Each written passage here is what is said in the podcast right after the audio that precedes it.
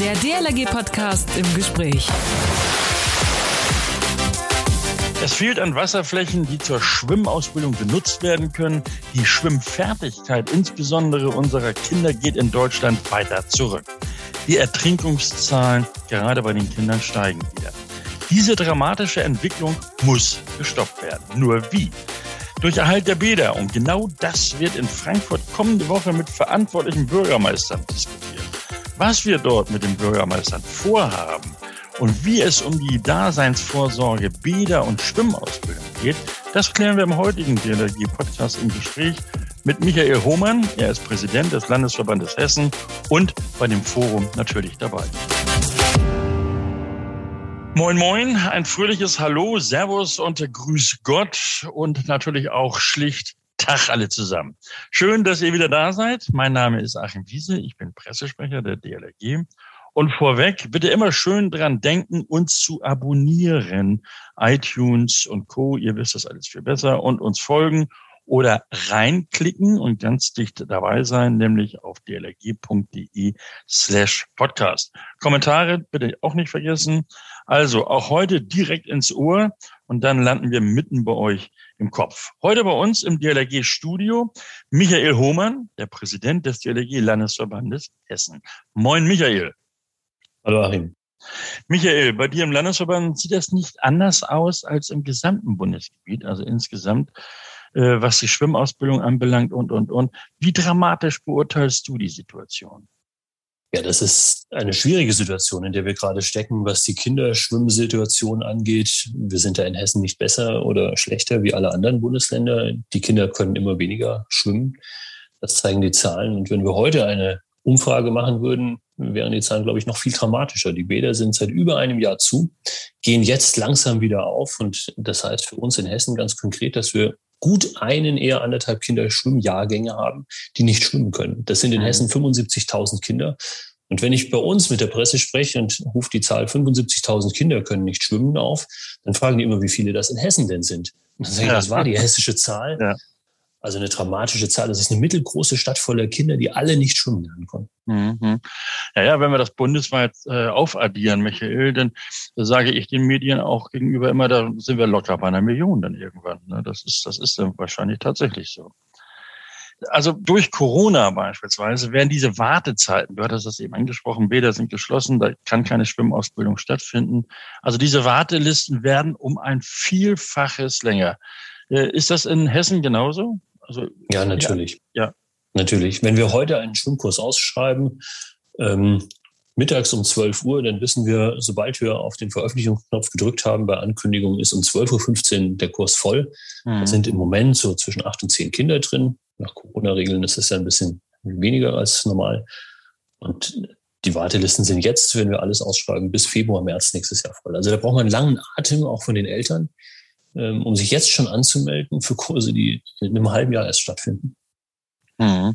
Es gibt ja sogar noch, äh, es gibt ja sogar Gegenden, wo die Wartezeiten anderthalb bis zwei Jahre sind. Nicht? Also das, das muss man sich mal vor Augen führen. Das ist schon, wie wir eben schon richtig sagen, eine dramatische Entwicklung. Fast 60 Prozent der Zehnjährigen sind nach Verlassen der Grundschule keine sicheren Schwimmer mehr. Das war ja mal anders. Also wenn wir die 90er Jahre da zum Beispiel sehen. Gründe dafür sind einerseits die fehlenden Wasserflächen, also Bäder. Und äh, wir reden da durchaus auch von, äh, nennen wir das mal, ein schleichendes Bädersterben. Äh, andererseits wird der Schwimmunterricht in den Schulen immer schwieriger. 25 Prozent der Grundschulen haben überhaupt keinen Zugang zu irgendeinem Bad. Äh, was muss sich da jetzt tun? Und genau diese komplexe Frage Jetzt an den Präsidenten des Landesverbandes Hessen der DLRG, an dich, Michael. Wir brauchen flächendeckend Bäder.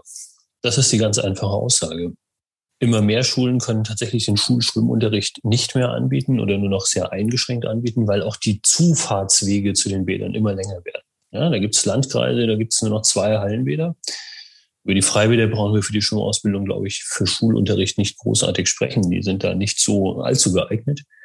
Und wenn dann eine Schulklasse erst mit dem Bus eine Dreiviertelstunde in die eine Richtung fahren muss, um ins Bad zu kommen, um dann im Anschluss daran ins Wasser zu gehen und dann wieder eine Dreiviertelstunde nach Hause zu fahren, dann sind diese Wege einfach viel zu weit. Das heißt, die Logistik, die ist dort sehr, sehr unglücklich. Wir brauchen also dezentral die ähm, Bäder Vielleicht mhm. müssen wir da auch kreativ werden und müssen auch Therapiebecken äh, mitnutzen können oder, oder all diese Dinge mehr. Aber diese öffentlichen Bäder, die in der Vergangenheit alle da waren und jetzt peu à peu ähm, geschlossen wurden und jetzt glücklicherweise in Hessen wieder saniert werden, die brauchen wir flächendeckend. Und dann mhm. brauchen wir dort drin auch die Wasserflächen für die Schwimmkurse. Wir brauchen neben den Bädern dann natürlich die Schwimmlehrer. Das heißt, in den Schulen die Schullehrer, dort wo das nicht geleistet werden kann, helfen wir in guten Teilen mit unseren Ausbildern des Landesverbandes aus. Also es ist so ein großer Dreiklang, würde ich jetzt mal nennen. Wir brauchen ja. die Ausbilder, wir brauchen ähm, die, die ähm, finanziellen Mittel, um den Schwimmunterricht bezahlen zu können, und wir brauchen die Bäder möglichst flächendeckend im Land. Ja, das sind ja im Grunde genommen auch die Forderungen, die wir mit unserer Petition Rettet die Bäder äh, aufgestellt hatten. Äh, auf die Petition kommen wir gleich noch, Michael. In der kommenden Woche, da äh, treffen wir ja nun uns in, in, bei dir in Hessen, in Frankfurt zum Bürgermeisterforum. Das heißt, da sind etwa 30 Bürgermeister, mit denen wir genau darüber diskutieren wollen. Und dieses Forum hat die Überschrift Bädererhalt eine freiwillige Pflicht? Fragezeichen. Äh, ohne etwas vorwegzunehmen, ja, da kommen wir sicherlich gleich noch drauf. Aber wie würdest du denn diese Frage beantworten? Es ist ein, ein ganz wichtiger Teil, den äh, die kommunale Hand, die kommunale Familie hier leisten muss. Jeder, der nicht schwimmen kann und ins Wasser geht, der begibt sich quasi in Lebensgefahr. Mhm. Und wenn man das umdreht, dann muss man einfach sagen, der beste Schutz der Bevölkerung dafür, dass sie nicht ertrinken, ist Schwimmen lernen. Aber wo soll ich das lernen? Und von daher ist das genau die Aufgabe der kommunalen Hand. Und äh, momentan ist es ja eine freiwillige Leistung, die bei finanzieller Knappheit der Kommune gestrichen werden kann. Das ist unglücklich. Also von daher ist es schon auch mehr als nur schwimmen können. Es ist auch ein sozialer Raum, der hier ganz wichtige soziale Aufgaben bietet. Das heißt, es nur auf die Wasserfläche und nur den Schwimmsport zu begrenzen, ist viel zu kurz gegriffen. Ähm, Schwimmbäder haben eine viel bedeutendere, komplexere Aufgabe in der Bevölkerung zur Gesunderhaltung und mhm. zu den sozialen Aufgaben, zur Integration verschiedener Gruppen. Ähm, es ist ein preisgünstiger Sport für den Gesundheitssport, auch für weniger sportliche Menschen sehr gut geeignet und von daher eine unglaublich wichtige kommunale Aufgabe. Also ich würde mhm. es fast hochheben als eine Pflichtaufgabe. Ja, ja.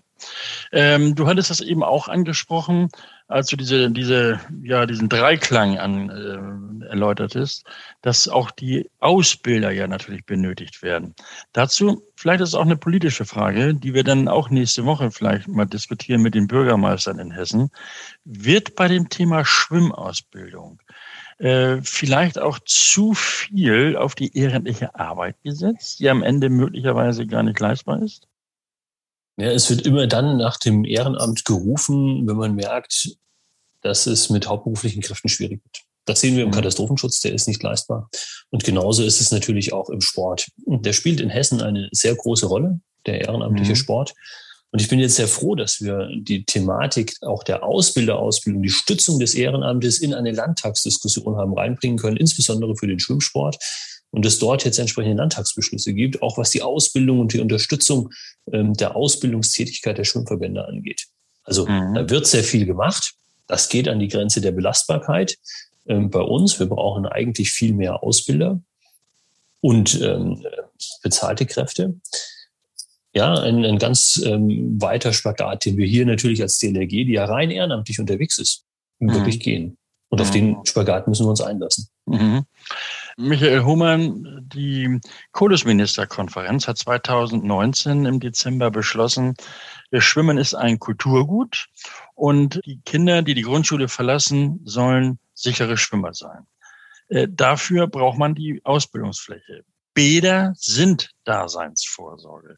Schwimmausbildung, wie ich eben schon sagte, laut Kultusministerkonferenz, ein klarer Auftrag an die Schulen. Ist es da nicht auch klare Sache und Hopp immer so schön sagt, wenn der überwiegende Teil, also die Betriebskosten eines Schwimmbades von staatlicher Seite aus unterstützt werden muss? Das ist genau das, was in Hessen, glaube ich, noch getan werden muss, ergänzend zu den vielen Programmen, die die Landesregierung aufliegt. Die hessische Landesregierung hat ja mit den Schwimmbad-Investitionsprogrammen HAI, also Hallenbad-Investitionsprogramm und SWIM, das Schwimmbad ähm, ja. Investitions- und Modernisierungsprogramm zweimal 50 Millionen Euro für die Infrastruktur der Bäder zur Verfügung gestellt. So, ähm, das hilft und da wissen wir auch, dass viele Bäder renoviert und modernisiert wurden. die sonst geschlossen worden wären. 100 mhm, Millionen Euro, das ist eine Menge Geld, die das Land Hessen da zur Verfügung stellt. Und das genau, was du angesprochen hast, das ist der wichtige Punkt. Denn wie können die Defizite, die jetzt womöglich gerade nach der Corona-Pandemie in den Gewerbesteuereinnahmen, ja. aus denen die Kommunen ja leben, ähm, wegfallen. Wie können die Defizite getragen werden? Über dieses Thema müssen wir mit der Landesregierung noch sprechen. Mhm. Ähm, das ist aber, denke ich, auch ein Thema, das ähm, bundesweit in allen 16 Bundesländern diskutiert werden muss. Also ja. Investitionskosten auf der einen Seite, das ist immer schön und gut, dass genau. man jetzt ein Bad hinbauen kann. Aber wir wissen auch alle, dass eine Kommune einen ordentlichen Betrag zu jedem Schwimmbadeintritt dazulegt, damit dieses Bad überhaupt betrieben werden kann. Mhm. Gut, das ist ja unter anderem auch eine Forderung mit unserer Petition Rettet die Bäder, die ja vom Petitionsausschuss äh, einstimmig angenommen wurde. Äh, weil wir hatten da ja die, auch die Forderung, nicht nur den Sanierungsstau zu beheben, sondern auch die Betriebskosten mit, mit zu übernehmen oder zumindest zu klären, wie das in Zukunft äh, ja, aufgeteilt wird oder wie sich Land und Bund vielleicht beteiligen. Wir hatten ja sogar die Summe von äh, über einen Zeitraum von zehn Jahren 14 Milliarden da ins Spiel gebracht. Auch der Hessische Landtag wurde ja daraufhin vom Bundestag angeschrieben. Wie ist denn das in Hessen angekommen? Also eher so, so unter dem Motto, was will denn die DLRG da jetzt? Oder vielleicht doch eher, oh ja, da hat sie ein echtes Problem nicht nur erkannt, sondern auch angesprochen.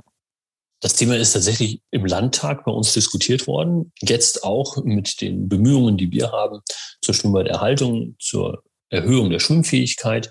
Und es ist eine Landtagsdiskussion geworden. Das ist vom Landtag jetzt zunächst mal in den zuständigen Innenausschuss verwiesen worden. Und mhm. dort ist das Thema präsent. Also es ist nicht so, dass das jetzt in irgendeiner Schublade versickert ist, sondern wir sind mit der Landesregierung zu diesem Thema im Dauergespräch.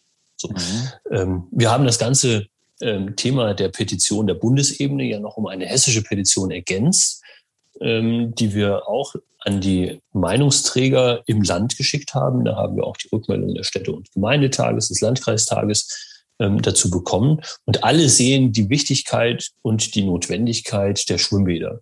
Mhm, Jetzt mhm. müssen wir diesen freundlichen Worten doch noch Taten folgen lassen und müssen einfach schauen, dass die Bäder wirklich erhalten werden. Und ich freue mich, dass wir gerade jetzt in diesen Tagen ein neues Hallenbad in Vereinshand eröffnen eröffnen konnten okay. in Hessen, in Südhessen. Und weitere Bäder sind momentan im Bau. Also da tut ja. sich schon was. Diese, Dis, äh, diese, diese breite Diskussion, die zeigt schon Wirkung. Die zeigt, das ist natürlich schon mal erfreulich, dass das zumindest in Hessen so ist. Aber äh, wenn man die anderen Bundesländer beobachtet, so ein bisschen Bewegung ist ja tatsächlich gekommen. Aber was, glaube ich, noch nicht so ganz angekommen ist, ein Bad ist ja nicht nur ein Bad, sondern eben auch Bildungsstätte, Kulturstätte, Sozialstätte und eben natürlich auch Sportstätte und Freizeitstätte. Äh, warum sind Bäder denn so wichtig aus deiner Sicht? Teilhabe? Ja, all diese Punkte, die du angesprochen hast. Also natürlich ist es Sportstätte, es ist der Ort, um schwimmen zu lernen. Vorrangig sind das die Hallenbäder, die ja auch die meisten Kosten verursachen. Mhm. Aber eben auch dieses Thema gesellschaftlicher Raum. Ja, wenn ich im Sommer ins Freibad gehe, dort treffe ich alle. Da treffe ich junge Familien mit kleinen Kindern, dort treffe ich Senioren, die sich an Land vielleicht nur noch schwieriger bewegen können, aber im Wasser natürlich sich bewegen können und sagen, das tut mir gut. Ja, dort ähm, treffe ich kulturelle Schichten, da treffe ich Menschen verschiedenster Herkunft und die machen einen Sport zusammen und sie lernen zusammen eine begrenzte Fläche Wasser miteinander zu nutzen. Also auch der Umgang miteinander, Rücksichtnahme, das mhm. findet alles in den Bädern statt. Ja. Diese Form der Zusammen des Zusammenlebens, das findet man nicht überall. Das finde mhm. ich nicht an jedem Sportplatz oder an jedem Marktplatz, denn da kann ich im Zweifel ausweichen. Aber am Wasser, am Becken sind einfach vier Wände rundherum und da ist Einigung notwendig. Da gibt es Regeln, da einigt man sich, da spricht man miteinander und kommt dann gut miteinander aus. Und das ist ein ganz wichtiger Punkt, den die Schwimmbäder doch neben der Sportstätte auch übernehmen. Nun hattest du gerade die Schwimmausbildung auch angesprochen. Ähm, aber hast du eine Erklärung dafür, warum Schwimmen denn, also das Schwimmen lernen nicht Teil der Daseinsvorsorge ist? Schulen haben doch sogar den Auftrag dazu. Die Schulen haben den Auftrag dazu. Die Schulen sollen immer alles ausbügeln. Ja, auch die Eltern haben, haben einen Auftrag, ihre Kinder zu bilden. Und für viele Eltern, und das kann ich tatsächlich nicht verstehen, ist Schwimmen irgendwie unwichtig geworden. Also das hat keine so hohe Priorität mehr. Und zumal dann nicht mehr das sichere Schwimmen, also der Freischwimmer oder ja. jetzt in der neuen Prüfungsordnung eben das deutsche Schwimmerzeichen Bronze. Alles, was mit Wasser zu tun hat, macht ja Riesenspaß. Stand-Up-Paddling, Boardfahren, Raften, Tauchen, Schwimmen gehen, ähm, Barbecue-Boot fahren auf dem Fluss. Alles Riesenspaßfaktoren, die Freizeitgesellschaft belegt sich immer weiter ans Wasser. Das ist eine tolle Geschichte. Wir wollen auch alle Spaß haben. Warum in dem Kontext aber das Schwimmen lernen auch bei Eltern und Großeltern für die Kinder und für die Enkel diese Bedeutung verloren hat, die es vielleicht vor vielen Jahren noch hatte, das kann ich gar nicht nachvollziehen. Also es ist nicht nur das mhm. Thema, dass die Schulen das tun müssen, sondern es darf doch auch bitte jeder darauf achten, ähm, dass seine eigenen Kinder sicher schwimmen können, damit da nichts passiert. Mhm also es gibt ja nun schon erste Förderprogramme, also des, des Bundes. Äh, das ist immerhin ein Anfang oder auch einige sagen nur ein Tropfen auf den heißen Stein. Schließlich ist die Konkurrenz unter den öffentlichen kommunalen Einrichtungen, für die diese Förderprogramme praktisch ins Leben gerufen wurden, ja sehr groß. Schwimmbäder, die fallen da oftmals hinten runter. Woran hapert es? Dass zum Beispiel der Golfplatz vorgezogen wird. Oder ich will jetzt keine, ich will jetzt auch nicht unbedingt dieses Konkurrenzdenken zwischen Schwimmbad ja, Golfplatz nein, Theater nein und, und das ja, das will ich gar nicht mal sagen, aber machen wir da irgendetwas falsch oder äh, sind die Schwimmbäder tatsächlich eine zu große Masse an, an Geld, die, was, was da gebraucht wird? Ich denke schon, dass ähm, insbesondere die Betriebskosten der Bäder den einen oder anderen Gemeindepolitiker straucheln lassen, kann man sich das leisten. Mhm. Ähm, wenn ich schaue, dass ein Bad ein Defizit produziert und in den gemeindlichen Haushalt einstellt, der in der Größenordnung sicherlich über 250.000, bei manchen ja. Bädern ja bis zu einer Million pro Jahr ja. nach sich zieht, dann ist das schon ein erheblicher Kostenfaktor. Und da reden wir nur in Anführungsstrichen über Personal- und Betriebskosten. Ja, da reden wir ja. nicht über Baukosten. Also Bäder sind schon vergleichsweise teuer, aber sie sind, das hat die Kultusministerkonferenz ja gut festgestellt, eben Teil des Kulturgutes. Ja. Ja, es ist wichtig, dass die Leute schwimmen können, denn wir wollen ja nicht wieder in die Situation reinkommen, wie zur Gründungszeit der DLG, als Anfang der 1910er Jahre ähm, viele, viele hunderte und tausende Menschen in Europa ertrunken sind, weil sie einfach nicht schwimmen konnten. Also dieses Kulturgut müssen wir doch sichern und retten. Mhm. Da brauchen wir das Bewusstsein, der, insbesondere der kommunalen Politiker, ja. dass dieses Kulturgut im Zweifel verloren geht und Menschen sterben müssen. Also in Hessen äh, geht man ja gute Wege. Da wird zumindest mal versucht, dieses Kulturgut äh, zu retten. Und äh, die ersten Schritte sind eingeleitet, um die Schwimmausbildung nämlich voranzutreiben. Michael, ich nenne dir das Stichwort. Initiative Schwimmausbildungsstützpunkt in Hessen. Was verbirgt sich dahinter? Ja, das ist eine wirklich tolle Geschichte, die wir angehen konnten. Und zwar in, ähm, das machen wir nicht alleine. Der hessische Ministerpräsident Volker Bouffier hat die Schirmherrschaft für eine Initiative der Schwimmsport-Spitzenvereine in Hessen ähm, übernommen. Also da gehört der Hessische Tauchsportverband dazu, der Bundesverband der deutschen Schwimmmeister, natürlich der DLG Landesverband in Hessen mit seinen über 220 Gliederungen und auch der Hessische Schwimmverband. Wir haben geschaut, an welcher Stelle klemmt und knirscht es eigentlich, wenn wir jetzt Schwimmunterricht nachholen wollen nach der Corona-Zeit. Mhm. Und das ist ein Engpassfaktor, der liegt in der Wasserfläche. Also wir müssen nicht sagen, wir bieten kostenlose Schwimmkurse an, sondern wir müssen sagen, wir brauchen Wasserfläche. Und dieses Wasserfläche brauchen, müssen wir bei den Badbetreibern ansiedeln, dass wir auf die Notwendigkeit der Wasserfläche hinweisen. Das tun wir jetzt. Die Initiative ist jetzt gestartet. Und zwar werden die Schwimmbäder, die über 250 Kindern das Schwimmen lernen ermöglicht haben, und die 250 Kinder sind für öffentliche Bäder, oder private Bäder, Hotelbäder, Freibäder auch, bei denen 100 Kinder das Schwimmen lernen konnten, die werden wir auszeichnen als Schwimmbad oder Schwimmausbildungszentren in Hessen. Und das ist eine Gemeinschaftsauszeichnung der Spitzenverbände und des Landes Hessen. Und das werden wir durch eine Tafel die im Eingangsbereich des Bades aufgehängt werden kann, auch öffentlich sichtbar machen.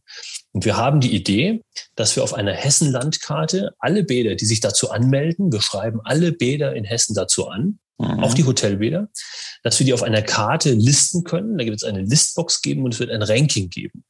Mhm. Das heißt, die Bäder können dann wie ähm, bei der Bundesliga um den Platz eins kämpfen, welches Bad hat es ermöglicht, dass die meisten Kinder dort schwimmen lernen konnten? Mhm. Das ist unsere Idee. Den ja. sportlichen Ehrgeiz der Bürgermeister. der sportliche Ehrgeiz der Bürgermeister. Mit denen werden wir nächste Woche auch nochmal darüber diskutieren. Also eine super Geschichte.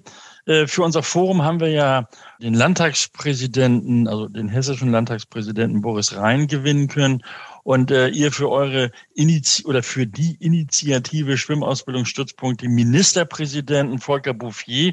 Also das Thema Schwimmausbildung scheint und auch Bädererhalt scheint in der Politik, zumindest in Hessen, ganz oben angekommen zu sein.